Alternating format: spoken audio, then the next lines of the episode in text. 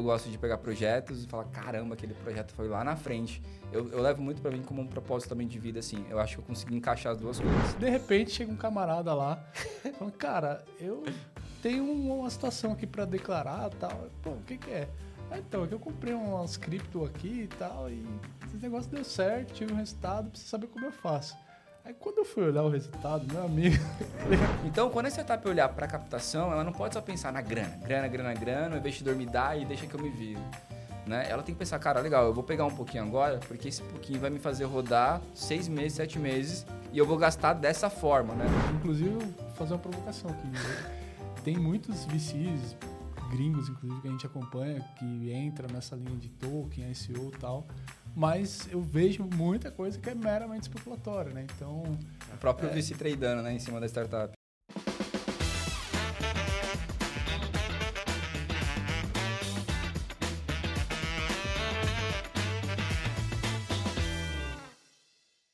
Estamos começando mais um episódio do Let's Crypto, esse projeto incrível, onde a gente entrevista gestores, arquitetos, construtores do mercado cripto no Brasil. Se você quer entender aí de tokenização, digital assets, CBDC, cryptocurrencies no geral, você está assim no lugar certo. Eu sou Felipe Cabral e hoje eu estou aqui com dois convidados sensacionais. A gente veio bater um papo sobre Venture Capital em Web3. Será que isso existe mesmo? A gente vai saber deles já já. Sejam bem-vindos, Guto Farias, Daniel Constantino. Valeu. Muito obrigado. Não, pô, a gente agradece demais o convite. É uma coisa que eu estou gostando muito de ficar fazendo podcast. Acho coisa muito legal porque dá para falar, eu gosto de falar. O Daniel sabe como eu gosto de falar, que a gente vem às vezes de viagem, é uma hora eu falando e ele só, aham, uh aham. -huh, uh -huh. então, obrigado pelo convite, vai ser demais conversar com você um pouquinho aqui. Maravilha. Show de bola, prazer. Eu falo menos que o Guto, né?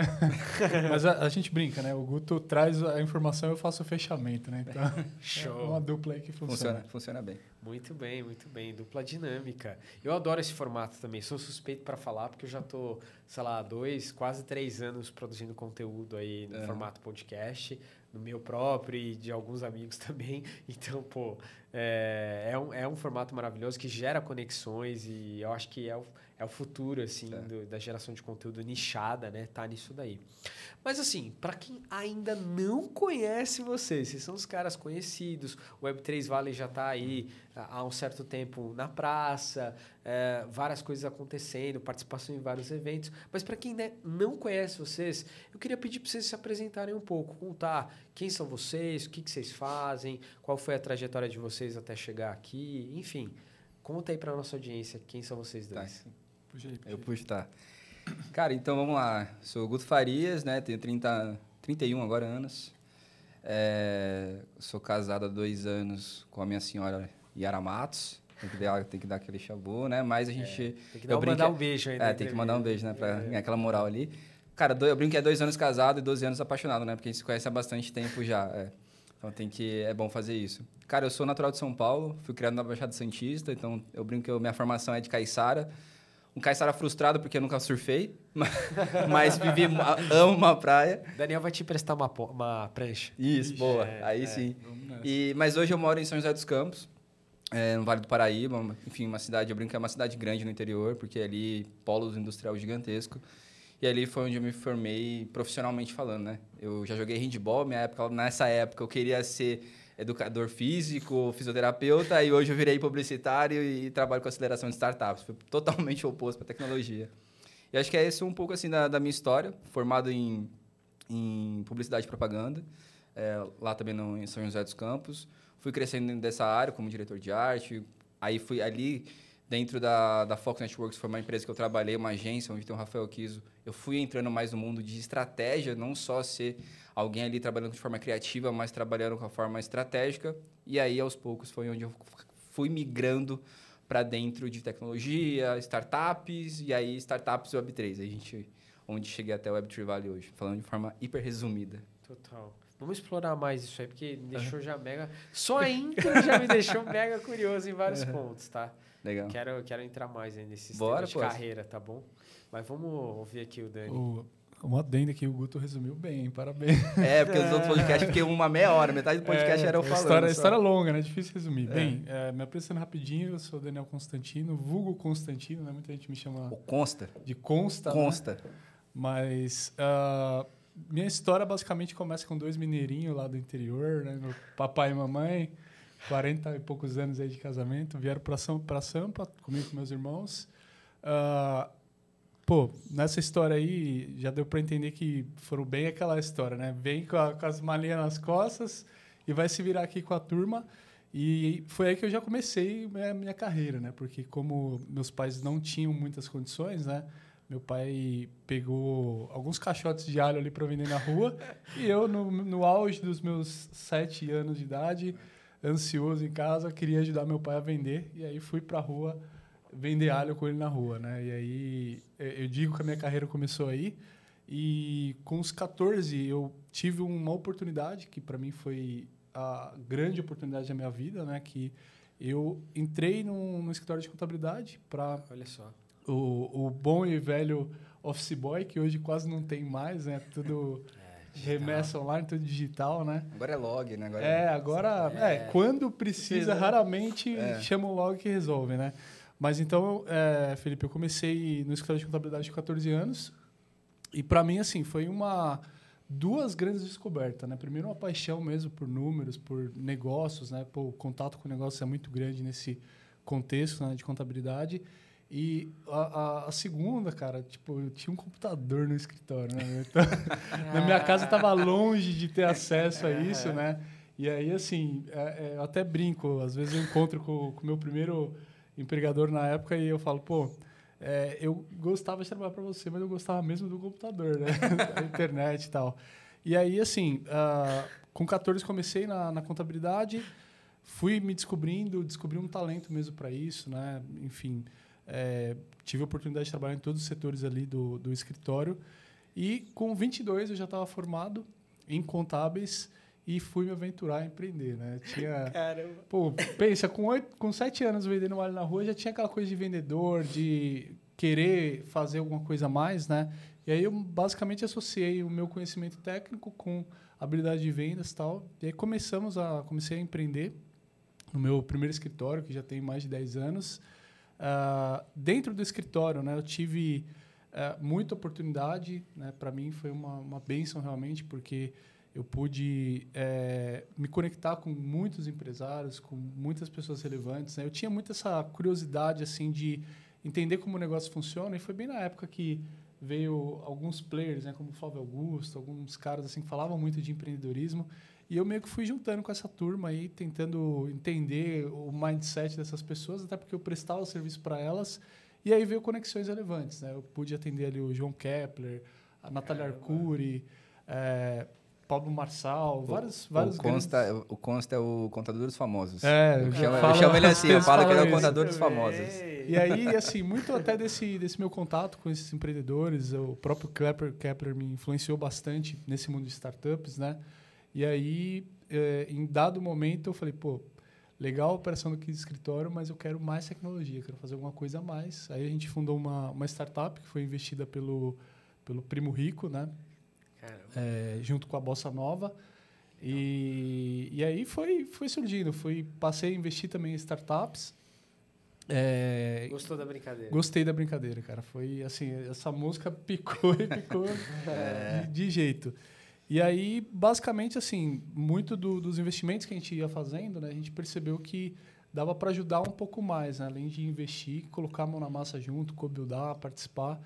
E, enfim, depois eu falo mais como foi a, a, o ingresso no mercado cripto, mas foi por essa via de, de startups aí. Foi, acho que foi mais por startup do que por criptomoeda propriamente, né? É isso. Sensacional, Constantino. Adorei, adorei. Então, temos um contador, temos um publicitário, temos um tech guy, é, tudo junto e misturado é. aí para agora ser angels e, mentors é. de, desse mercado todo. É, eu gosto muito de falar assim, que acho que a junção nossa foi meio que sem querer, assim, né? A gente se trombou no mercado, é, contatos... Isso, como é que vocês se conheceram, cara? Eu fui atender a empresa aqui, a contabilidade dele. Né? Fui fazer um trabalho de, de marca para a empresa dele na época. Né? Eram alguns freelas que eu pegava, né? Eu, tinha, eu trabalhava numa, numa empresa de software house chamada Tinova. Né? Fica até um abraço por Eric aí, porque outro dia eu conversei com ele e falou assim: É, mano, eu falei, sempre falo de você nos podcasts. Aí ele, ah, duvido. Eu falei, cara, vai olhar e tô falando o nome dele agora. e ali eu comecei onde eu me envolvi muito, né? Só que às vezes ali eu pegava algumas coisas, né? Para para Tinova mesmo, eu fiz esse trabalho de, de, reposicionamento de marca. Depois eu entrei lá como diretor de marketing da empresa de fato. Entrei, vim como é, como é que fala? Eu vim para ser como consultor e entrei fiquei como diretor, né? Reformulei todo o setor de marketing dele na época. E aí, uh, um, um, amigo nosso em comum, né, ele estava precisando também do mesmo serviço, ah, me ajuda aqui. E a gente foi vendo isso daí. Nesse a gente foi se conhecendo um pouco mais, foi vendo as atuações, inclusive foi com ele que eu comecei a entender um pouco mais sobre a B3, que a gente começou a ver sobre é, esse novo mercado. E aí, no meio do caminho, uh, a gente ajudou um segundo amigo em comum a montar o Venture Builder dele, que ele trabalhava muito com equity, é, Media for Equity. E ele falou assim, Guto, eu quero montar o meu também. Eu tô, quero institucionalizar os projetos que eu já estou investindo tal. A gente começou a conversar, começou a ver sinergia, porque eu brinco que a gente se juntou muito no meio do caminho, no seguinte forma, né? ele já vinha investindo em projetos. Ele já tinha esse viés, muito, muito próximo do João, como ele comentou, da Bossa, uhum. e ele já vinha investindo. Então, ele tinha um olhar do investidor para o projeto muito forte. Só que eu, na Tinova, a gente tinha uma, um produto lá de inovação, uhum. onde as startups procuravam a Tinova para construírem a parte de tecnologia delas. Então eu não cuidava só do marketing da Tinova, eu cuidava das startups também. Tá. Eu comecei a auxiliar nesse ponto. Então eu falei, bom, eu consigo te ajudar na parte da startup para o investidor, melhorando o projeto, potencializando eles e tudo mais. Você já tem esse viés de números, de olhar os investimentos de fato. A gente se juntou no meio do caminho e a gente montou a nossa primeira empreitada, que foi a Garlic Ventures, que inclusive tem muita parte da história do Daniel dentro do nome, né? Da garlic, né? Alho em inglês, que justamente tem a ver com, com, com o que ele falou de fit. E aí a gente foi onde a gente começou, de fato, a trabalhar junto e aí criamos sinergia cada vez mais. Poxa, aí eu falo que a gente é isso aqui. Eu falo pra caramba, ele fala um pouco menos, mas a gente, no, no trabalho, no dia a dia, a gente se soma muito. Né? Então, foi isso que até culminou depois na criação da Web3 Valley em si. Que legal, que legal. Não, sensacional. Baita, baita encontro, então. É, tem uma pergunta que eu sempre faço aqui, de início também, para os convidados que topam sentar comigo, que é. Vou fazer ela um pouco diferente. E, e esses dias eu até é, percebi que, na verdade, essa pergunta não é minha. É o André Franco que faz essa pergunta lá e eu só fiz um, um remix aqui dela. Um para né? É, fiz um rebrand dela para o contexto do Let's Crypto. Que é a seguinte: em algum momento da vida de todo mundo que senta aqui, aconteceu aquele instante eureka, assim, aquele, aquela virada de chave onde a pessoa fala, pô, Web3, blockchain, cripto, meu Deus, e a cabeça explode e de repente a pessoa quer caminhar totalmente numa direção diferente da que ela estava enxergando até então, né? Então eu queria perguntar isso, até eu queria que o Constantino começasse a responder isso. Que momento que foi esse, assim, na tua vida, de você perceber que, de repente, o Web3 era uma trend nova, né, um assunto novo, ou, ou realmente uma, uma fase nova do mercado digital como um todo, né? E que você queria empreender, queria direcionar de alguma forma tua carreira, teu empre... teus empreendimentos, tuas iniciativas nessa direção. Teve esse momento? Como é que foi exatamente isso? Você lembra Boa, disso? Lembro perfeitamente. Eu, aliás, eu adoraria falar que eu fui encantado pela tecnologia tal, porque já estava vendo startup, já estava empreendendo, pô, muito uh, estudando sobre tecnologia, né, até para a gente escolher alguns projetos para investir. Mas comigo foi a música que me picou foi outra, cara, porque na contabilidade, né, é, eu atendia muitos investidores e de repente chega um camarada lá, falando, cara, eu tem uma situação aqui para declarar tal. Pô, o que, que é? Ah, então, é que eu comprei umas cripto aqui e tal, e esse negócio deu certo, tive um resultado, preciso saber como eu faço. Aí quando eu fui olhar o resultado, meu amigo, falei, não, mas me explica melhor esse negócio aqui. Tá como, como que você chegou nisso aqui, cara? Ele falou, não, cara, aí foi me explicando um pouco ali é, os, os fundamentos, mas eu confesso que na hora eu falei, cara, vou, vou ficar rico com esse negócio aqui, vou colocar. Sim uma grana aqui, mas é, a partir desse momento, né, que eu vi o, o resultado dele, me chamou a atenção, né? É, aí eu fui estudar um pouco mais de criptomoedas em si, entender. E aí, naturalmente, quando você entra nesse caminho, né, eu, eu digo assim, independente da via que você entrar, você vai ter que chegar em algum momento nos fundamentos, entender de fato a transformação que isso traz, né? E associado assim a, a, ao conhecimento que eu já tinha de empreendedorismo, de tecnologia, de evolução mesmo, né, de, de mindset, eu entendi que vinha algo muito grande, assim, uma transformação realmente. E foi aí que, a partir desse, desse evento, eu fui me aprofundar um pouco mais e entender. E aí não demorou para eu chegar no, no, que eu já estava acostumado, que é, pô, beleza, qual que é o ecossistema de startup dentro desse, desse setor, uhum. né? dentro desse nicho. Né? E aí juntei, cheguei aonde eu queria chegar, que é realmente no, nos primórdios, ali onde, onde a coisa vai, vai surgindo. Né? Inovação e startup anda junto. Né? Então, foi mais ou menos por aí. É um baita evento marcante, no mínimo marcante. Você teve esse momento, Guto, assim, ou foi mais influência do Constantino? Assim, Cara, eu acho vida? que essa culpa eu tenho que botar no Consta um pouquinho. Louco. É, não, é porque assim, ó, a, minha, a minha entrada dentro do setor de startup, né, como eu falei que eu trabalhei na Focus, foi muito por causa do Rafael, né? Eu lembro que uma vez conversando com ele, cara, aleatoriamente a gente acabou foi almoçar junto num dia. E aí eu falei, Rafa, eu entendi que quem ganha dinheiro é quem pensa, né? É, é porque às vezes assim, legal, né? Que na época eu era diretor de arte, então, digamos assim, né? A minha forma de ver uh, o recurso entrando era quanto mais artes eu fizer, né, trabalhos para fora, logo, tudo mais, era o que eu ia remunerar. E aí eu vi que, cara, não, porque ele era uma agência de publicidade que ele, obviamente, a equipe que tinha da era muito boa, né, conheço todo mundo lá, muito competente, criativo também. Uhum. Mas eu lembro que o maior diferencial que ele tinha dentro da Focus na época era a estratégia. Eu falei, cara, como é que uma empresa no Vale do Paraíba, no interior, tá atendendo marcas como Lindt, José Cuervo, Prudence, Sufresh, papau, marcas gigantescas, né? É, eu falei, cara, estratégia. É o pensamento do Rafael crítico ali, na, analítico de dados, que fez ela chegar onde ela está hoje. E aí eu fui levando isso para minha carreira. Né? Foi aonde eu entrei na Tinova, né? foi aonde eu comecei a, a lidar com startups, no sentido de, olha, eu trabalho com marketing, mas eu não é a forma criativa do marketing, é a forma como o seu produto vai ser melhor vendido, como você vai se posicionar no mercado. E aí isso foi fazendo com que eu migrasse, né, e encontrar o Consta e, pô, legal, eu me apaixonei por startups. Tá. Aí, no meio do caminho, eu conheci o Consta, aí ele me apresentou o mundo da Web3, e aí eu comecei a aprofundar. E aí, acho que a, a, a paixão por estar na Web3, né, por ter criado a Web3 Valley também, veio de algumas pessoas pontuais, como por exemplo Felipe Chagas, que é um parceiraço nosso também, ele dá aula, hoje ele é, se não me engano, é consultor na Ribos e alguns outros projetos, é especialista em tokenização, e o Gabriel Morciani, que foram dois caras que me mostraram muito o lado técnico de Web3, a olhar de uma forma muito analítica para as coisas. E aí isso me encantou muito. E aí, obviamente, juntando startups, um universo novo que é inexplorado, digamos assim, que ainda, ainda no Brasil tem muito espaço para crescer nesse sentido, principalmente quando a gente fala de venture capital. Aí eu falei, cara, aqui que eu quero estar. Tá. Eu quero chegar aqui antes que alguém chegue e tome conta. Eu quero ser o prim...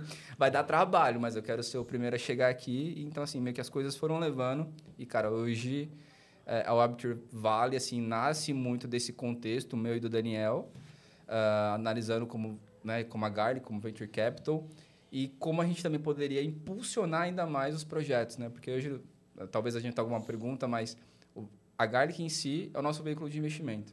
É. Então, entre aspas ali, falando de forma, forma bem seca, é a grana que entra no projeto por equity. Mas a aceleração é onde a gente pega antes desse estágio. E aí a gente consegue, de fato, colocar a startup num estágio maduro o suficiente para receber um aporte financeiro. Boa. Então... É, essa era a minha próxima pergunta. Eu ia, é, eu queria saber de vocês quais são as iniciativas que vocês estão envolvidos uhum. nesse momento, né? Seja como part-time, partner apenas, ou, ou, a iniciativa que vocês estão assim full-time, dedicated, sabe? É, queria que vocês contassem um pouco, falassem o que, que é exatamente a Web3 Valley, quando ela começou uhum. e também as, as outras iniciativas talvez que foram predecessoras é, dessa mais atual. Né? Quer puxar? Boa, posso puxar, Vai. tranquilo.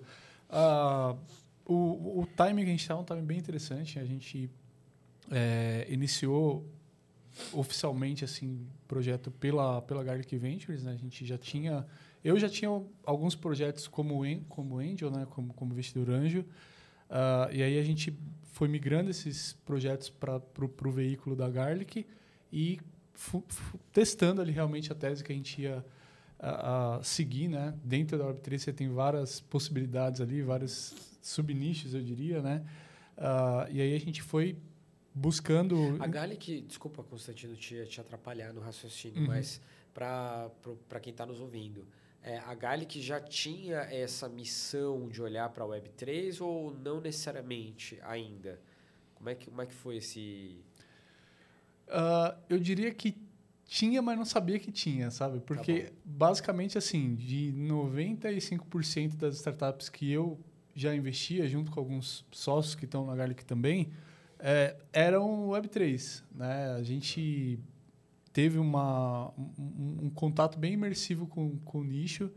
Uh, então, a gente já fazia isso na prática, mas a gente ainda não tinha é, é, batido o martelo falado, não, essa é a nossa tese. A gente vai olhar para a Web3, vamos deixar de lado outras oportunidades que vão chegando para a gente. Né? Então, uh, de 2021 para cá que a gente teve esse posicionamento de não, ó, a partir de hoje a gente não olha outros outros nichos, né? Tá. Embora a gente tenha tido sucesso aí com investimentos em outros nichos, a gente entendeu que focar em Web3 faria muito sentido e de certa forma assim é, é, um desafio que a gente poderia pode né, trazer bons exemplos, bons cases e, e, movimentar mais esse mercado que, que tem muitas oportunidades. Né? Então, hoje eu me dedico é, parcialmente ali na, na operação da, da Garlic ainda. A gente tem alguns outros sócios que cuidam um pouco mais.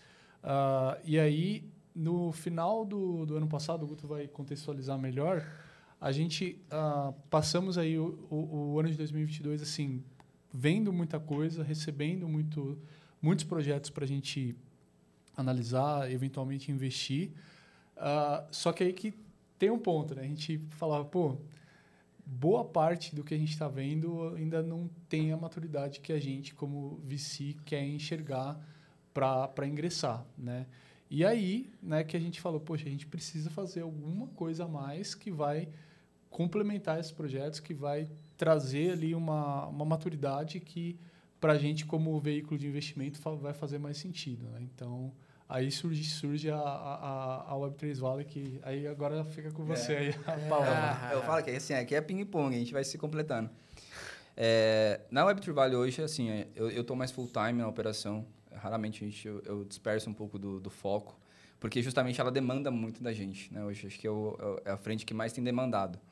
E é como o Consta estava falando, né? a Web3 Valley nasce muito dessa necessidade de ajudar os empreendedores a amadurecer o projeto antes do aporte, né? Quando a gente fala é, de investimento é, de venture capital, né? Então, quando você vai para um fundo de investimento e tal, é, eles trabalham muito em o que a gente chama de tese, né? Ou seja, qual o perfil de projeto que aquele fundo procura para investir.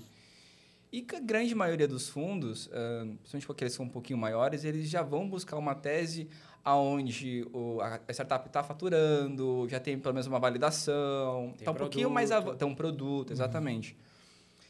E na, na Garlic não era muito diferente, né? Então, quando a gente fala... Né, quando eu falar assim que a gente investia, pega o dinheiro do o, o, capital e vai investir, é isso. Eu boto dinheiro, o empreendedor, a gente obviamente ajuda alguma coisa, mas não é muito compromisso de fazer isso. E a startup tem que rodar. Só que como na Garlic a gente ia fazer o aporte, sendo que o projeto precisava ser acelerado ainda. E aí, contextualizando, o que, que eu falo com ser acelerado? Sair dos estágios iniciais, validar o seu produto, de fato, às vezes, criar o MVP, tá. né? Como é que eu vou falar para o cara que, olha, eu vou pegar o seu capital e vou arriscar num projeto que não está não tá nem rodando ainda, não tem nenhum produto formatado e meramente testado, não vou nem dizer validado, mas vou dizer testado. Não fazer um seed, assim, né? É, não dá para fazer isso. Esse, esse, esse discurso não, assim, não funciona muito bem, não é muito bem visto. Olhando esse cenário, a gente fala assim, cara, tudo bem. O projeto não está bom para ser investido, mas existem muitos bons empreendedores e muitos bons projetos no Brasil para serem investidos ainda. A gente acredita nessa galera mesmo que eles estejam em estágios iniciais demais. Eu falei, como? A gente precisa fazer alguma coisa antes. Excelente. A gente precisa fazer alguma coisa com isso daí. A gente falou, cara, vamos pensar. E aí eu comecei a desenhar, rascunhar, enfim, a minha parede do, do, do escritório lá de casa ficou lotada de post-it. Eu falei, cara, a gente consegue criar talvez um, um, um, mecanismo, uma ferramenta que pudesse ajudar essas startups antes dela irem para Garlic. Só que antes delas irem para Garlic, ela pode também pode ir para Garlic, pode ir para Honey Island, pode ir para Bossa Nova, pode ir para Redpoint, enfim, não interessa. Então, vamos montar a aceleradora.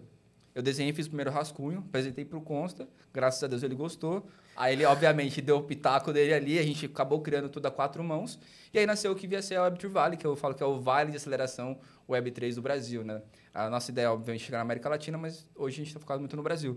Então, é, é essa iniciativa que a gente está. Pegando startups no estágio muito inicial, tá. capacitando elas com alguns produtos que a gente tem. E, por exemplo, Fast Track, é o nosso programa de aceleração, inclusive, ele foi encerrado é, no começo desse mês. Foi bem legal e colocando elas num estágio onde elas estejam mais maduras para receber é, um aporte de fundo de investimento e aí, de fato, ali elas crescerem, alavancarem e, e, enfim, virarem, quem sabe, unicórnios, né? Que aí são empresas que valem mais de um bilhão de dólares. Incrível, incrível, entendi. Então, a ideia de criar essa, digamos assim, aceleradora foi perceber, a, primeiro, o, o primeiro passo foi perceber a dor que esse universo todo de empreendedores ou talvez quase empreendedores, né? Isso. Wannabe empre entrepreneurs, assim, yeah. é, é queriam e trabalhar isso, trabalhar, incubar essas iniciativas, tentar trazer e, é, coerência e concretude para os projetos. E uma coisa que assim a gente entendeu que não era um, um gap assim tipo da Web3 em si mas era um, um gap natural. É meio que eu brinco assim, é como você exigir experiência do estagiário. Certo. Não tem como ter. O estagiário não é para ser um cara com experiência. Por quê? É um cara novo no mercado. A Web3 a gente tem visto hoje, é, obviamente que a gente tem bons empreendedores, mas que eles ainda não têm a maturidade. Assim, a, o projeto é muito novo. Os projetos mais antigos, ressalvos alguns, tem, sei lá, um ano. É, sim. Entendeu? Então, assim, a gente viu isso no mercado. E a gente, por já estar. Tá na, na Garlic ali, é, indo para a comunidade, é, olhando as DAOs e pesquisando, né, que a Garlic fez a gente pesquisar muito, é, a gente aprendeu a falar com eles. Então, quando alguém vem falando de ICO, NFTs, tokens, a gente não se assusta de primeira, a gente entende o que ele quer dizer e muitas vezes a gente ajuda ele a traduzir é, essa lingua, esse linguajar. Para o vesting. Para o vesting, para o empreendedor. Falar assim, cara, o seu diferencial não é a blockchain. Aí os caras, pô, o cara não é blockchain? O que, que é? Eu falei, não, seu produto te entrega alguma coisa através da blockchain que você consegue entregar, que o tradicional não entrega, é muito melhor de ser ouvido do que simplesmente a blockchain. E aí isso come... e é engraçado que a gente achava que era uma coisa meio óbvia, uhum. mas acaba sendo um gatilho para muitos empreendedores entenderem que o que de fato o projeto deles tem capacidade de entregar ou não. Genial, entendido, entendido. É, tem, eu já participei de alguns processos de VC, né, e talvez orientando aí pelo menos umas três empresas nos últimos dois anos, eu percebo que uma dor, isso me deixou curiosidade enquanto você estava falando, eu queria te perguntar sobre isso. Uma dor do processo pré-investimento, muito séria, é essa parte de due diligence do projeto. Vocês já devem ter lidado com isso uhum. algumas vezes aí, né? É, como, é, como é que é para vocês, num, num processo de aceleração, ter que sentar com a empresa e falar, meu amigo, ó, é o seguinte, para você receber um investimento, a gente vai ter que fazer, cara, aqui um baita trabalho de aferição de contas, é, talvez compliance com uma série de outras questões e tudo mais. Uhum. Né? Eu imagino que o Constantino, com a formação que ele tem Eu também de, exatamente isso. de contabilidade, ele deve se divertir um pouco nesse, nesse pedaço sim, aí, sim. né? Mas eu queria que vocês comentassem um pouco sobre isso do diligence, porque eu vejo que muita gente peca ou perde oportunidades por uhum. não estar tá, é, assim, em, de acordo com uma série de padrões, digamos assim, normas, ou com a casa bonitinha para receber investimento de fora, para ser aportado, para ter uma estrutura aí um pouco mais aberta de capital e tudo mais? Pô, excelente pergunta. É. Uh, inclusive, eu tive no, no Rio Crypto Hub, acho que uns dois meses atrás, e falei falando exatamente sobre isso, né? Que uh, você ter um produto, pensar numa solução é o 90% que de fato você tem que fazer, né? Uhum. Mas tem os 10%, e aí eu coloco nesses 10% o, o, um, uma modelagem financeira, contabilidade, jurídico, enfim, o, o suporte ali do, do business plan de fato, né? Que é exatamente esses 10% que muitas vezes faz o investidor desanimar, né? Passa demonstra profissionalismo ou ausência dele, né? Uhum. Então, nenhum mercado como como o Web3 assim que ainda tem assim que tem muito entusiasmo, eu diria, é, e tem outro, possibilidades, né, comunidades, tokens, etc. Às vezes as pessoas entram num devaneio de não cuidar bem dessa parte, né? E no, no, nosso programa é uma questão que a gente destacou muito, a gente levanta muito essa bandeira, a gente fala, olha, 90% é o teu produto, é o mercado que você está explorando, a solução, mas esses 10% pode te empatar efetivamente. Então, uh, durante a aceleração, a gente aborda um, um, tema que envolve compliance, que é o Legal Plan, né, que o Daniel é. Paiva, nosso sócio, inclusive, que traz essa, essa matéria, que abrange bastante possibilidades ali e como tratar. E durante esse período do programa, né, que dura dois meses, a gente já vai meio que montando um, o que eu chamo de self-diligence, né, que é a, a gente vai passando meio que isso para a cultura do empreendedor, para se tornar um valor ali mesmo na empresa, de você ter o hábito de estar uh, tá sempre se auto-preparando ali para uma, uma due diligence. Né? Então, uh, eu tenho cases assim, né? Eu, no, na, na, na, na, própria startup que a gente fundou, quando a gente foi passar por um período de, de diligência, basicamente chegou o e-mail do Vicine um dia pedindo as informações, no outro estava no e-mail deles. Né? Por quê? Porque a gente já trabalhou essa cultura de estar tá sempre preparado para uma due diligence. Né? Então, a gente fala, pô... Não é aquele é, negócio que o cara te pede 20 dias é, depois, é, tem, você entrega o um negócio mais ou menos. Diferença. É, é, o empreendedor não sabe nem o que é um, uma certidão negativa, alguma coisa assim, sabe? Então, é uma coisa que a gente implementou, é, eu diria que muito bem feito no, no programa, isso é um diferencial, por quê? Porque quando a gente vai fazer, vai para um demo day, a gente já passa para os VCs, olha, todo, todos os projetos aqui já tem a sua pastinha ali de diligência, inclusive a gente trouxe uma diligência técnica também, né, para pegar gaps de segurança, gaps estruturais mesmo ali, né, de fato validando a, a tecnologia, né, o que, o que, que é feito, o que, que é proprietário, o que, que é API e, e assim sucessivamente. E isso eu diria que, assim, eu, eu arrisco a dizer, Guto, que para para as startups que passam pelo nosso programa, meio que vira um selo, né? É o que a é. gente idealizou, assim, de ser, de fato, um, um diferencial, né? Pô, não é porque eu estou num mercado novo que muitas pessoas não vão entender e talvez vão abraçar esse risco que eu não vou me preparar a esse ponto, né? Então, é uma coisa que eu já tinha isso na cultura e a gente meio que veio trazendo aí pro para o projeto também e acredito que vai dar certo, né? Que vai ser um é. diferencial para os empreendedores. É, e só concluindo assim o que o Daniel falou, a gente acaba trazendo um, um, um viés para o pro programa, né? Sem, que, sem ainda não é falar do programa, mas o resultado que ele acaba trazendo, né?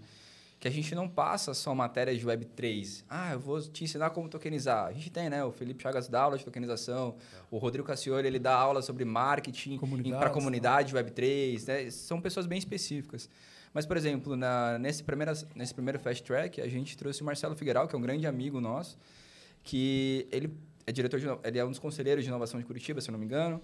É, ajudou a montar o processo de aceleração. Não é um cara que está totalmente imerso em Web3, além dele entender do contexto, mas ele é um cara que entende muito sobre metodologias ágeis. Perfeito. Eu trouxe ele para dar a primeira aula ali para a galera, para falar sobre metodologias ágeis, como modelar seu negócio, exemplos de modelos tradicionais que funcionam. Porque eu acho que, às vezes, é, talvez eu não seja muito aceito com essa frase, não ficar muito famoso com essa frase, mas eu acho que é importante. Assim, é muito comum as startups estarem enviesadas, como o próprio Dani comentou. Então, ah, é Web3, por que você vai mexer em mim? Porque é Web3 e eu sou inovador, ponto. E não é assim que funciona no mundo dos negócios. Exato. Não é assim que funciona no mundo dos números. Né? Então, é preciso ter uma modelagem, é preciso ter uma estratégia de go-to-marketing, é preciso pensar além do ICO, é preciso pensar além do token qual que, o, que, que seu produto de fato faz? Qual que é o modelo de receita do seu produto? Quando eu pergunto para o cara, o cara me fala assim, não, vou vender tokens. Eu falei, cara, acho que não sei se é por aí, entendeu? ah, vou fazer um ICO. Esse ainda não é o seu modelo de criação de receita. Então, a gente passa por umas coisas meio assim. Né? Então, é, é muito que a gente quer trazer, assim, de uma forma, obviamente, muito é, profissional, né? Brinca, a gente não é muito enviesado no Web3, além de a gente estar mergulhado nisso. Sim. Mas, assim, o objetivo nosso final é, eu falo que o objetivo final da Web3 Valley é massificar a, a Web3 na América Latina, né?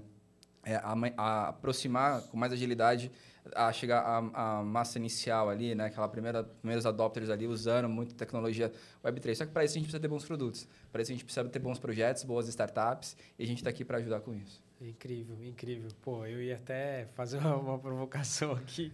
Eu já, já acompanhei um pouquinho, às vezes até informalmente, teu processo ali de mentoria de algumas iniciativas.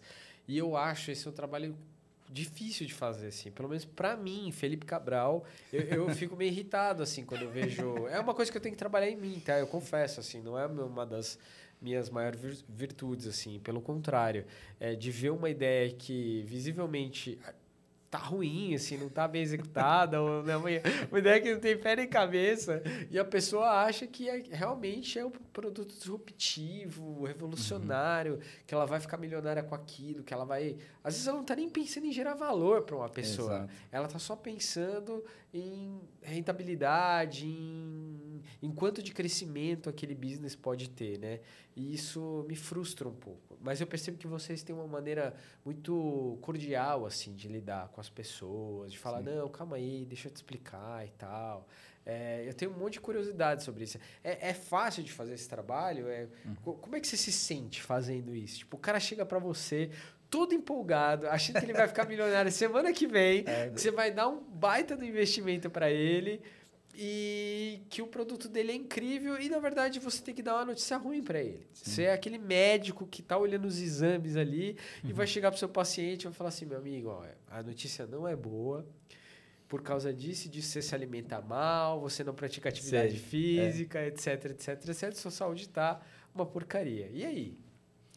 Cara, o que é muito louco assim, vamos lá. A gente não é uma empresa filantrópica. Né? Obviamente que para estar tá com a gente... Não no, somos. No, né? Não somos. É. A, a, gente ali, para o Fast Track, tem um custo para entrar, tem uma taxa, seja ela em equity ou, enfim, uma taxa de inscrição mesmo. Mas a gente seleciona quem vai estar tá com a gente. Cara, eu não sei se a gente deu muita sorte, mas esse primeiro Fast Track a gente teve pouquíssima dificuldade com isso. Foi muito louco. Inclusive, assim, é, algumas ressalvas muito interessantes, né? A gente teve é, uma das startups que chama The Task, é, na, na frente do Rodrigo ali, do Felipe, e o cara ali passou por cinco projetos já. E estava ali com a gente, ouvindo a gente. E a gente amassou bastante o projeto dele. A gente, ele teve muitas mentorias, foi muito legal também, porque ele também procurou muitos dos nossos mentores. E ele transformou o projeto dele. Foi muito legal ver a, ver a evolução que ele trouxe, mesmo sendo um cara de cinco anos. A gente teve o Leandro, que é o nome dele, da, da Invest Club, também é um cara com experiência e estava ali com a gente. Tá. E tantos outros projetos também estavam ali com a gente. A gente já fez, as reuniões prévias muitas vezes filtram um pouco disso, uhum. né? Eu já tive alguns projetos que chegaram ali pra gente procurando investimento, geralmente é procurando investimento, né? Claro. De, de primeira. Uhum. E aí quando você começa a conversar com o empreendedor, você vê que ele está muito apaixonado. E aí, assim, a gente está ali, a gente está disposto, a gente no Fast Track a gente disponibiliza muita ferramenta, muitos mentores. A gente trouxe a, a Ana Paula, que é muito parceira nossa, conhecida no, no, mundo como a Purple, né, que ela trabalha hoje na Consensus. Estava ali disponível.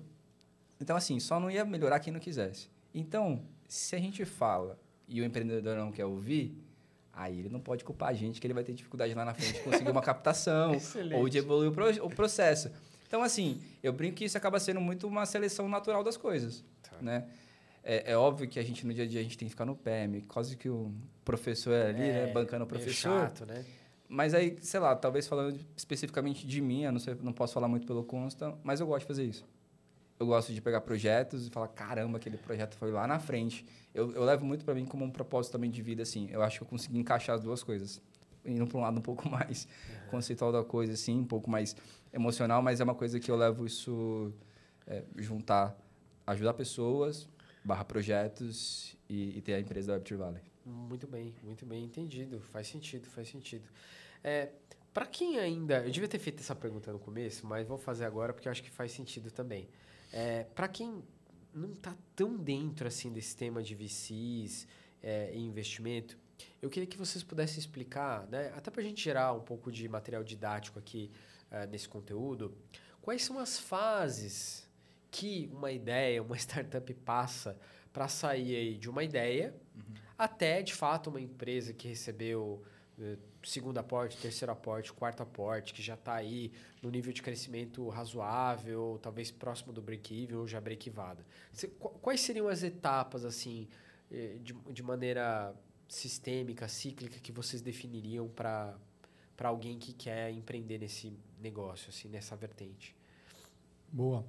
É, todo projeto ele começa na, na ideação, né? É, e uma interessante sua pergunta, Felipe, porque a gente percebe muitas vezes assim que alguns empreendedores não conseguem facilmente identificar a etapa que está e onde buscar ajuda, né? Então a gente destaca bastante isso, né? Pô, você está no comecinho, no, no, early stage que a gente fala, uhum. que é aquela fase que você está ainda com a ideia na cabeça, tem que colocar isso ao mercado, fazer mais testes, perguntar de fato, né? Tem, tem até um empreendedor que passou pelo programa, né? Que foi interessante o case dele, que ele tinha estava em ideação, ele, ele, achava que ele já tinha o produto que já estava um pouco mais avançado, mas cara, não, você tem, o que está fundamentando isso que você fez, né? E até um conceito que eu trabalho bastante, né? A, a primeira solução que eu que eu fiz, que eu empreendi, é, o, o que fundamentou ali meu, meu MVP foi uma lista de fato, né? Então é, a gente gosta de trabalhar muito assim formas inteligentes de você é, fazer a coisa acontecer dentro do estágio que o que, que é aceitável sabe em, em determinado estágio então você está em ideação trabalhar com pesquisa com lista de espera aquele bom e velho falar com todo mundo ali é a história do, do Easy Taxi, né que é, é, você vai no ponto de taxista conversa com o cara isso para uma ideação para uma validação é muito aceitável e fazendo um link aqui com quem financia essa etapa né, de ideação, que primeiro é amigos e familiares, né? E, e, e, e tolos, né? É. E malucos, né? é, né? É, não, faz ideia de onde que ele vai chegar, mas vai financiar. Mas assim, fazer esse link, né? Poxa, tive uma ideia aqui hoje, legal. Qual é o próximo passo? Ah, vamos pesquisar aqui, entender o quanto disso faz sentido, né? E buscar financiamento com as pessoas certas vai ser um diferencial, né? Então, o primeiro estágio é esse de ação, e aí você vai buscar normalmente é, financiamento com pessoas próximas. Segundo estágio, né? quando você já tem algo um pouco mais formatado, que você vai ali para MVP, vai para provar de fato aquele conceito, é, é, o momento ali de talvez já se conectar com, com angels, né? com investidores anjos. Hoje a gente tem a, a alguns venture capitals, inclusive, que entram até mesmo em rodada anjo, né, em rodadas menores, o famoso pré-pré-seed, né? É. Depois ah, veio... é, tem isso tem, também, olha, tem, que legal. Tem, tem alguns fundos que, que atuam assim. Uh, e, e aí depois, né, que você já saiu da ideação, que já está, poxa, vamos validar um pouco mais a, a nossa tese, o nosso produto, é, aí é o momento de ir para um, um fundo de pré-seed, o momento de já iniciar esse relacionamento né, com com o investidor institucional, né? É, eu, eu, eu, vejo assim que você ter um projeto que já foi financiado ali por um angel torna a, a, tese um pouco interessante, porque você fala, pô, já tem alguém acreditando, mas é sempre importante fazer essa escadinha, entender o momento de ir para um outro para um outro player, né? Então aí nesse estágio ali de validação você busca conexão com fundos de, de pré-seed e interessante é que todos esses players aí de financiamento eles vão te ajudar é, devem né, ajudar você a ir para o próximo nível. Né? Então, é normal um investidor anjo ser conectado com VCs. Né? Então, uhum. a, a, a, startup que eu fundei, quem conectou a gente com o VC que investiu, a gente foi um investidor anjo né, do nosso é. projeto. Então, entender essas etapas, né? sair da, da, da ideia, fui para a validação, e aí já me conectei ali com, com o VC para um pre-seed. Aí depois você vai para a fase de tração, que é aquilo, poxa, já, já tive a ideia, validei, agora vamos tracionar, vamos começar a testar aqui as máquinas de venda, né? formatar mesmo a abordagem comercial, go-to-market, quem que eu me conecto, como que a venda sai mais fluida, né? É, então, essa é a fase ali de, de, de tração. Uh, nessa etapa, né, depois que você passa dela, é onde você vai começar a olhar um pouco mais para a rodada seed, né, que é aquela rodada que você já tem o produto validado ali, já testou um pouco a máquina de venda, agora é a hora de começar a se preparar para um ramp maior, né? Uhum. Uh, e aí, estar tá relacionado com o VC no pré-seed já faz todo sentido, porque você tem esse ciclo de financiamento muito mais fluido. Uh, e aí, a próxima etapa é a etapa que uh, todo empreendedor quer chegar, que é a etapa de escala, né? Que, é. poxa, validei, testei, tracionei, agora vamos colocar grana que go to market total. É, é. Expansão uh, e tal. Aí, e aí, e aí você vai para Series A, Series B, e aí, enfim, no meio tempo aí pode surgir alguma rodada estratégica também para para expansão. Tem startups é. que já chegam numa fase ali pré-IPO que já começam a fazer algumas aquisições também de outros projetos que têm sinergia. Boa, boa. Então, assim, tem... Vai incorporar para agregar isso, no, no isso. main product que ele tem. Né? Exatamente, né? que aí você entra naquele dilema. Vou fazer em casa ou vou trazer uma estrutura já pronta, validada? Perfeito. Então, tudo isso passa por uma estratégia e tem os players que vão financiar cada, cada etapa, né? É, eu acho que, assim, hoje, né, eu gosto muito de, de empreendedor que coloca a pele em risco também financeiramente, né? O famoso bootstrap, uhum. mas é, é interessante ver que ele no mínimo tem conhecimento ali para lidar com esses players financiadores, né? Porque a gente sabe a importância do, do financiamento. Né? Eu, eu, falo sempre que o, o, a, a, o que não se espera de um projeto é que a desculpa seja a falta de grana, né? Porque ah, é? grana assim. tem no mercado. Ah, o que falta muitas vezes é como se conectar com quem vai financiar, a abordagem certa, tá preparado de fato, né? Então, a gente trabalha muito esses pilares assim de dar esse norte para o empreendedor, né? De olha, essa etapa que você está, a próxima etapa é essa, você vai buscar dinheiro aqui, assim, assim, assado, a abordagem é essa, a forma que você conversa com com analista de venture capital é diferente de conversar com um cara de private equity, por exemplo, que a, a mentalidade, a, o estágio que ele investe já é outro totalmente diferente, né? É. A mesma coisa muda. O que você apresenta ali para um angel, né, para um investidor anjo, do que você vai apresentar para um analista de VC já muda. Então a gente gosta de fazer essa essa interface mesmo, essa esse clareamento ali para o empreendedor identificar o estágio que ele está qual que é o próximo e o que, que ele faz ali para, de fato, alcançar essas etapas. É, e, só completando o que o Consta falou, eu gosto de falar sempre assim, é, captação de recurso deve ser estratégico no seu projeto. Deve ser um momento estratégico dentro da sua operação. Você, deve pensar com, com, com alguma certa estratégia para isso. É, e aí, por que, que eu falo isso? Porque quando o Consta foi falando de ideação, de cada etapa, uhum. cada etapa ali vai exigir um nível de financiamento maior. Então, quando a gente fala de anjo, muitas vezes eles vão começar com, vai, no máximo 100 mil, né? Alguns anjos, 50 uhum. cada um, 20 cada um, aqueles amigos. Uhum. Conforme isso vai aumentando, você entra no pré-seed, você vai aumentando para 200, 300 mil de captação, até depende do projeto, meio milhão de captação. Quando você entra em, em seed, já estamos falando de um milhão, dois, três, e assim vai escalonando, até quando você entra em uma série A, que está indo para uma série linda ali de 10 milhões, 20 milhões e tudo mais. Só que, é, quando eu, eu, é muito Lembra, comum... Sem querer te interromper, claro. muito, mas me lembrando que quando você está no degrau, você pode subir, você pode descer também. Exatamente. Né? exatamente. Tem ideia que tem os por downs N riscos é. vão se desfazer e, e não é tão incomum. E não é tão incomum. Total. Prossegue aí, desculpa. Aí. E, e, então, assim, quando a gente olha essa etapa, né, quando a gente assim, olhar para a captação é olhar, não, não é só olhar para o dinheiro, mas olhar de forma estratégica para a sua empresa, é porque, beleza, cada fase, como eu falei, tem um grau de, de aporte. E cada aporte, ele vai te exigir algo da sua empresa. Ele vai exigir alguma coisa diferente. O cara que está em Série A, aquelas captações de 20, 30 milhões, ele não está sendo exigido como um cara de ideação. Então, o cara daqui, ele não está é, preocupado, que está investindo aqui, não está tão preocupado, talvez, se a ideia está dando certo. Porque aqui ele já validou de alguma forma. Talvez vão ter novos caminhos que vão surgir que eles têm que melhorar. Mas já está rodando. Só que cara de ideação não vai ser, não vai ser exigido, talvez, que tenha que, que seja berquivado, por exemplo. Porque vai equilibrar a receita, né? Sim, sim. É, então, não vai ter essa exigência, porque quem está investindo aqui, e aí o que o Consta falou, né? É importante saber de quem está investindo. Está investindo num projeto que ainda não foi validado. E muitas vezes até ele paga mais barato para entrar no, nessa rodada de equity, né? Então ele é. compra um equity um pouco mais barato porque ele está apostando mais cedo. Então, quando essa etapa olhar para a captação, ela não pode só pensar na grana. Grana, grana, grana, o investidor me dá e deixa que eu me viro. Né? Ela tem que pensar, cara, legal, eu vou pegar um pouquinho agora, porque esse pouquinho vai me fazer rodar seis meses, sete meses e eu vou gastar dessa forma, né? Vou ter um cash burn aqui, gastando aqui, aqui, ali, nesse sentido. Depois eu vou precisar de mais captação, porque eu vou precisar dar uma segunda alavancada. Então, se você já tem isso em mente, você já vai se preparando para as captações. E aí entra muito no que o Consta falou de novo, né? preparando due diligence, preparando o que, que você vai fazer com aquele dinheiro que entrar. Se eu colocar 50, eu tenho certeza que tem muita startup pedindo lá um milhão de captação, que se eu colocar um milhão na mão, sabe o que faz? Queima isso em dois minutos. Com coisas erradas. Com coisas erradas, como a gente já viu acontecer.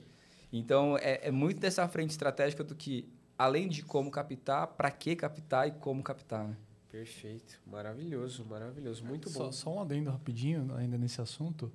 É, em Web3, a gente percebe muito dessa uh, quase que uma deficiência, eu diria, de, de, assim, você vê muitos múltiplos, né? É. É, a, a, galera que a gente que passou ali, principalmente na Garlic, chegava muito assim, sem noção nenhuma, assim, pô, mas fulano projeto assim, ó, captou 10 milhões de dólares, não, não fala nem real, já vai para dólar é, e tal. É. E assim, você não, não, não enxerga ali o, o que está fundamentando isso de fato, né? Então, é, a gente está tendo um, um, trabalho muito educacional, eu diria, com os empreendedores, de explicar para eles essas etapas e assim, poxa, de repente, se você começar já olhando 2 milhões de dólares, é, vai matar seu projeto, porque você não vai captar isso. Né? Mas se você faz, faz essa escadinha, vai por etapas, a probabilidade de você caminhar com o projeto é muito maior. Né? É, faz, faz todo sentido, porque o próprio processo de fazer você subir nessa hierarquia, digamos assim, vai te trazendo musculatura para continuar é. nela é. e para desenvolver coisas cada vez mais relevantes, fortes, que vão perdurar pelo caminho. Muito, muito bem. Eu tenho a percepção de que o mercado de VC no geral, de cada 100 ideias, eu tô, isso aqui é totalmente aleatório, tá, pessoal? Não é, é dados da minha cabeça. Não tenho essa pesquisa aqui em mãos, existem várias, mas não, não tenho um dado único sobre isso. Mas, assim, o feeling é que de cada 100 ideias, 90 são ideias muito ruins, assim, que não param em pé. Talvez umas seis ideias sejam boas, mas com dificuldade ou de capital, ou um risco muito grande para execução, um liability muito complicado para uhum. fazer aquela ideia funcionar. E quatro, aí sim, parecem ser boas ideias, que vale a pena colocar dinheiro e fazer todo esse processo. Qual é a percepção de vocês em relação a isso? Sobretudo em Web3, porque assim, no mercado tradicional, querendo ou não, a gente já teve aí, vou colocar décadas de processo em cima de processo. Tem, tem até é, né, talk show, né, reality show, uhum. baseado só em VC, vários programas. Tem personalidades que se tornaram, digamos assim, especialistas midiáticos em mostrar esse, esse negócio para o mundo. Mas, focando em Web3, não é bem assim. A gente está falando do mercado que começou aí vai, Bitcoin tem 14 anos, mas é, tokenização tem muito menos, 9 anos, 10 anos. É, e, e Web3 mesmo, como conceito, como esse novo paradigma, tem muito menos tempo. Estamos falando aí de 2, 3 anos, no máximo, que começamos a olhar para isso em, for, em, formato de novas empresas, novos modelos de negócio e tudo mais. Qual é a percepção de vocês é, em relação a essa dificuldade de projetos? Eu sei que vocês já falaram sobre isso, mas assim, o tanto que chega e o tanto que vale a pena, mesmo que não sejam empresas que chegaram diretamente, empresas que estão aí no mercado, o que, que vocês apuram dessa, é, desse universo? assim Tem muita ideia boa ou tem muita ideia mal formatada? Como é que, como é que funciona? Desculpa, fiz um discurso, né? Não, não, tranquilo. A pergunta é imensa. É, vamos lá. Vamos pela máxima de VC. Quando a gente fala... Existe uma máxima, né? Uma, entre aspas, uma regra simplificada. Dentro de VCs que a gente tem a tendência de ter 10... Cada 10 projetos que você investe, 8 vão zerar. Naufragar. Naufragar, acabou, deu ruim. um vai deixar o VC ali no. Pô, pagou, patou, pagou o que, eu, o que eu gastei, eu peguei de volta. Tá. Então não, não deu lucro nenhum, mas beleza, não perdi. E um vai ser o boom que vai compensar todas as outras que deram errado. Tá né? Então, muitas vezes, o próprio VC, os investidores têm um pouco desse, dessa mentalidade. Uh, agora, o que, que, eu, o que, que eu acho da Web3 que está acontecendo? Eu acredito, tá? É uma coisa que a gente trabalha muito na Web3 Valley, que esse, essa máxima de startup não vai fugir muito para a Web3. Porque quando a gente fala de tecnologia, a gente fala de coisas escaláveis, a gente fala que a, a tecnologia é exponencial, então é natural que uh, a gente entre. Eu, eu gosto de ver que a gente está entrando meio que num novo ciclo de novos projetos surgindo. Então, ou o projeto vai se adaptar ao Web3, como a gente vê alguns casos de alguns bancos lançando suas próprias moedas e tudo mais, né? Ou a gente vai ver projetos de fato novos nascendo e sendo adquiridos por esses grandes players que já estão no mercado. Que se a gente parar para olhar, não é, um, não é um, um ciclo tão diferente do que a gente viveu, talvez, lá no Boom.com, na Bolha.com. Verdade. Né? É, eu, eu falo que tem, ali tem três grandes fases né, que, eu consigo, que eu consigo criar na minha mente aqui. A gente tem o, a Bolha.com, que a gente viu ali nascendo, Google tal. Inclusive, lá na, nos anos 90, quando nasceu o termo startup. Né? Pô, grandes investidores. É, eu tenho um estudo nosso que... É, nosso não, né? A gente pegou o estudo aí e colocou na nossa apresentação. Uhum. Mostrando ali alguns investimentos de 700x de retorno. É, o Benchmark, ele fez um investimento na... Qual que é o player de compra? Ah, esqueci o nome agora. Digital. É, é, é tipo uma, uma chain da vida, só que é outro. É, chinês. Shopee? Shop... Não, outro Shopee. AliExpress. Caramba, fugiu o nome agora. Mas enfim, esse player ele fez um, um, grande X em dois anos de projeto, né? Acho que foi, sei lá, 500X. Depois eu consigo esse dado caramba, certinho para. Caramba muito agressivo. Ah, um varejista de vestuário, Exatamente. Uhum. Uh, então, tem esses cases muito agressivos que aconteceram lá, lá, atrás. Conforme for passando o tempo, houve uma corrida do ouro para ver qual era o próximo projeto que ia dar tanto X assim de novo. Uh, a gente vê o próprio WhatsApp fazendo aquisição, o Facebook fazendo aquisição do WhatsApp, pô, a Sequoia levando, sei lá, 500X, eu acho, do projeto. Google comprando Google, YouTube, é. é. Uhum. E aí isso foi durando durante um tempo. O VC foi amadurecendo, acho que a gente teve uma certa corrida do ouro aí. Em 2015, a gente tem um segundo ponto ali, que é o boom das fintechs, principalmente no Brasil. É verdade. Pô, surgiu banco pra caramba, digital, e, pô, o que, que é esse negócio novo, que eu não preciso nem ir na... não preciso nem, nem ali até a rede, passo físico do banco, tal, não sei o quê. E aí surgiu isso daí. Né? Muitos bancos se adaptando a isso. E agora a gente está vendo uma nova fase que mesmo, como você falou, o Bitcoin nascendo há tanto tempo atrás, agora que os projetos talvez de 2018, 2019, que começaram a nascer e deram uma propulsão em 21, que começaram a nascer esse novo modelo Web3. E com o modelo Web3 novo nascendo, e aí, sei lá, eu posso arriscar que esse boom começou em 21. Né? Talvez assim, ó, onde começou a cair no mainstream do Venture Capital é, é, muita coisa nova surgindo. E ali a gente está olhando muito, Ei, quem que vai ser o próximo Facebook? Quem que vai ser o próximo Google da Web3 ali? E hoje, inclusive, a gente tem algumas, né, alguns paralelos que o pessoal já faz. Uhum. Só que, pô, se a gente olhar grosseiramente falando, tá, pessoal? Grosseiramente, não sendo literal, estão falando de, sei lá, no máximo cinco anos de projetos nascendo. É muito pouco. Então, naturalmente, eu vejo que estamos numa fase early stage da Web3. Sim. Onde existem muitos projetos em ação principalmente quando a gente olha para o Brasil. O Venture Capital brasileiro ainda está aprendendo a olhar para a Web3 e é uma ponte que a gente gosta de fazer também, de ajudar eles a entrarem nisso.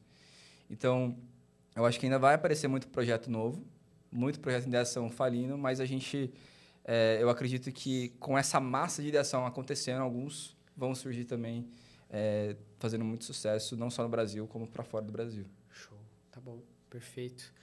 É, a gente já está assim caminhando meio para o final, mas tem duas questões muito importantes assim que eu não posso deixar de fazer para vocês. A primeira delas é em relação a cases. Uhum. Pode ser cases que já passaram pela Garlic, pela Web3 Valley ou não. Cases, como vocês estão hiperconectados aí com N eventos e universos, com certeza vocês podem, é, de, mesmo estando de fora do case, é, emitir opinião sobre ele. Quais são os cases que vocês gostam em Web3, startups de Web3, e os cases que vocês não gostam. Não precisa citar, obviamente, nomes, só, só se vocês quiserem. Eu não me responsabilizo aqui por que eles falarem é das empresas, tá bom? Uhum. É a opinião deles, tá, pessoal? Mas, assim, queria que vocês citassem é, cases interessantes, produtos interessantes que vocês estão de olho, já estiveram de olho nesses últimos tempos. Pode puxar aí. Vou puxar de novo? Então, vou puxar todos agora. Tá bom. Cara, de case, tá? Eu gosto. Eu vou falar de. Não vou falar de um case específico. Tá. É, vou falar de alguns cases que, inclusive, passaram pelo Fast Track. Vou puxar uma sardinha pra galera que participou aí. Show. Mas é porque eu acho que isso vai ser muito relevante nos próximos anos. Inclusive, é, é, a gente tem algumas pesquisas que mostram que é, esse nicho que eu vou comentar, ele acaba tendo mais destaques com os VCs. Já fica aí o spoiler. Aí. Então, tem galera que está querendo já, montar já tá negócio. Já biscoitinho. Vai... É, eu vejo muito que projetos que hoje se intitulam como meio que 2.5, aqueles projetos que ajudam muito na transição de pessoas da Web 2 para a Web 3, de novos clientes ou de onboard, de, de novos produtos, inclusive. Tá. Eu gosto muito disso de projetos que simplificam, né? A gente tem, por exemplo, a Greg hoje, que ela traz um, um account abstraction muito interessante para as empresas, então que você consegue fazer a criação da sua carteira com login e senha, como é no modelo tradicional. Então, hoje eles atuam em alguns players bem interessantes.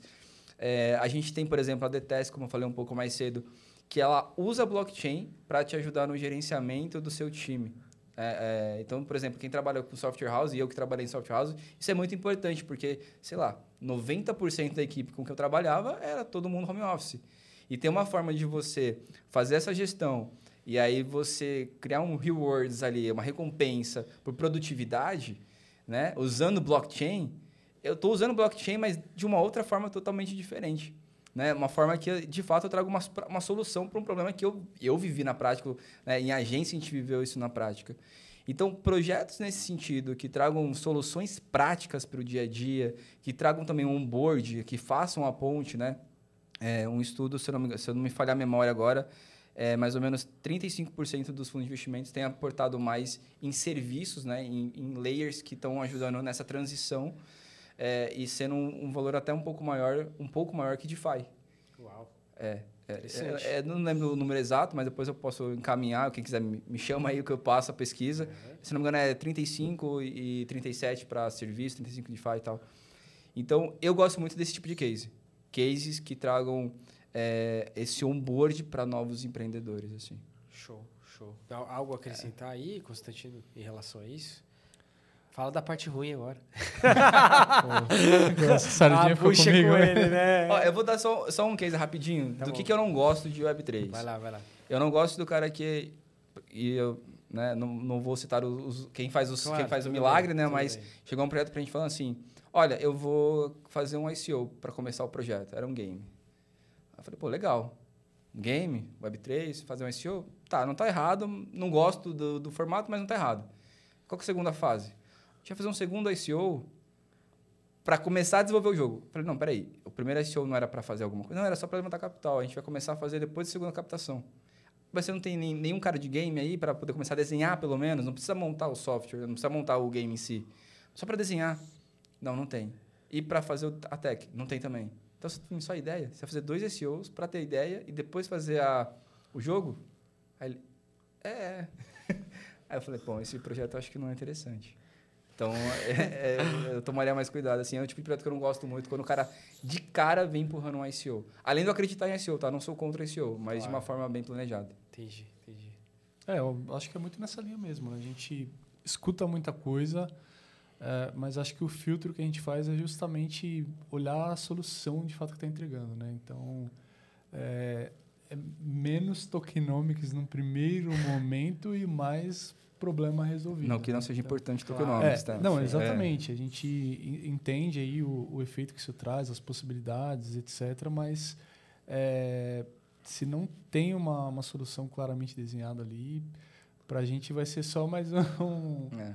um, um, projeto assim que tem uma, uma ideia, mas que ainda está muito especulativo. Né? Então a gente a, a, foge um pouco assim de especulação. E, claro. e, inclusive, fazer uma provocação aqui. Tem muitos VCs, gringos, inclusive, que a gente acompanha, que entram nessa linha de token, SEO e tal, mas eu vejo muita coisa que é meramente especulatória, né? Então...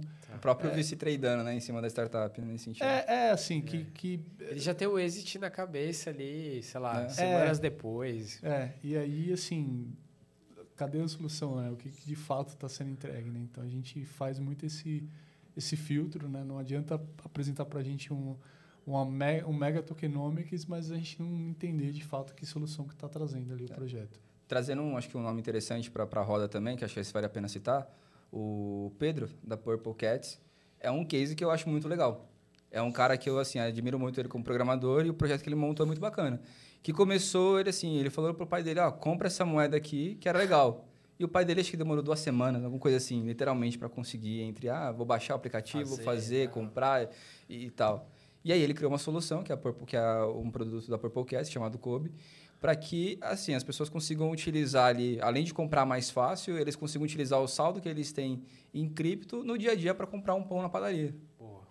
Então, assim, eu se eu falar para meu pai, talvez eu tenha que só configurar no celular dele ali, ele usa como um cartão de crédito digital, então eu posso ir na padaria usar minhas criptos, talvez que eu possa enviar para meu pai, no primeiro momento, caso ele não, não saiba ainda comprar, não saiba qual comprar a certa, uhum. mas ele já consegue utilizar no dia a dia. E eu acho que, inclusive, acaba sendo até uma dor de quem já é nativo e está cheio de, de moedas, de criptos. e, cara, eu tenho que, para conseguir ir lá na padaria comprar um pão, eu tenho que ir lá, converter, fazer toda a transição. É. E a plataforma que, eles criar, que ele criou é totalmente automatizado. 10 operações, o cara resume em um, um cliquezinho. Em um cliquezinho. Boa, boa. Sensacional. Tá bom, queridos. Para fechar, última pergunta, prometo. é, vocês estão fazendo também, além de aceleração, além de, enfim, esse olhar todo para o vesting, vocês estão fazendo uma aceleração, um, desculpa, uma imersão para angels, isso. ou wannabe angels. Conta um pouco sobre isso, provavelmente o pessoal que está assistindo já vai ter acontecido já, porque, é. enfim, vai ser nos próximos dias, a data da, da publicação desse episódio já vai ter rolado, mas é, você, provavelmente vocês vão fazer outras também, vão é. pegar essa experiência aí e transformar ela em outras coisas. Conta um, pro, um pouco pra gente o que, que é exatamente essa imersão, uhum. como que ela surgiu, qual que é o propósito dela, o que, que ela pretende fazer com as pessoas e tudo mais. Legal. Ah, ah, acho que isso cai muito de encontro com o propósito que a Web Valley nasceu, tá? A Web Valley nasceu para potencializar projetos, instruir investidores e conectar os builders. É, acho que esse é assim, o que resume de forma mais simplificada o que, que a gente está fazendo.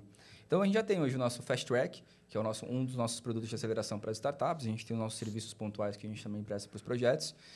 Uh, mas a gente entende que o cenário brasileiro, principalmente, ele exige que, uh, de VCs, estou falando, que, que eles aprendam sobre esse novo contexto. Né? A gente tem alguns fundos testando, você vê alguns fundos um pouco mais conservadores aportam em um projeto, eles não têm um fundo específico para isso, uhum. um ou outro fundo nascendo específico com, com um pool para Web3. Então, a gente, eu brinco, né, que da mesma forma como a gente quer acelerar as startups, a gente precisa acelerar os investidores também. Né? Então, esse acelerar investidores é trazer conhecimento, é explicar para eles o que é, sei lá, uma startup de, que traz uma solução em Layer 0, Layer 1, Layer 2, o que, que é analisar de fato no tokenomics, é, o que, que é um DeFi, né? Quando ela fala de token, o que ela está querendo de fato dizer com isso daí. Então, é, é essa instrução. A gente tem feito alguns trabalhos, inclusive com alguns outros venture capitals que procuram muita gente, que a gente tem relação.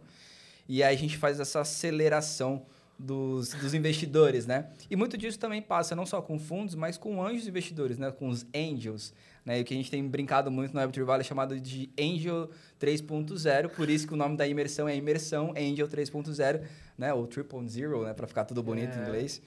É, então, a, essa imersão é justamente para isso, né? Então, é, ela funciona no seguinte pilar. A gente passa primeiro o que é o Web3, para deixar todo mundo na mesma casinha. A gente entra no assunto de startups na Web3, que é, então, o que está acontecendo no mundo e no Brasil e na América Latina com relação a isso. Passa pelo âmbito regulatório, é, inclusive muito com o apoio do VDV, que é nossa, nosso só, escritório sócio da, da operação da Web3 Valley. Então, eles estão dando muito apoio para a gente nisso, né, na figura principalmente do Eduardo e do Daniel Paiva. Uh, que é a parte, inclusive, que, regulatória que mais dá medo. Né? Eu brinco que a gente trouxe primeiro o, o legal partner do que um tech partner para a operação da Web3 Valley. Né? É que nesse momento, para a modelagem do business faz de Web3, faz muito sentido. Total. Exatamente. E a gente finaliza isso dando alguns cases específicos, inclusive, é, para quem estava na imersão, viu né? Ou, ou, no caso vai ver, né? algumas startups nossas fazendo o próprio pitch, algumas que passaram pela nossa aceleração, que estão no nosso ecossistema, para que eles possam experimentar isso de fato.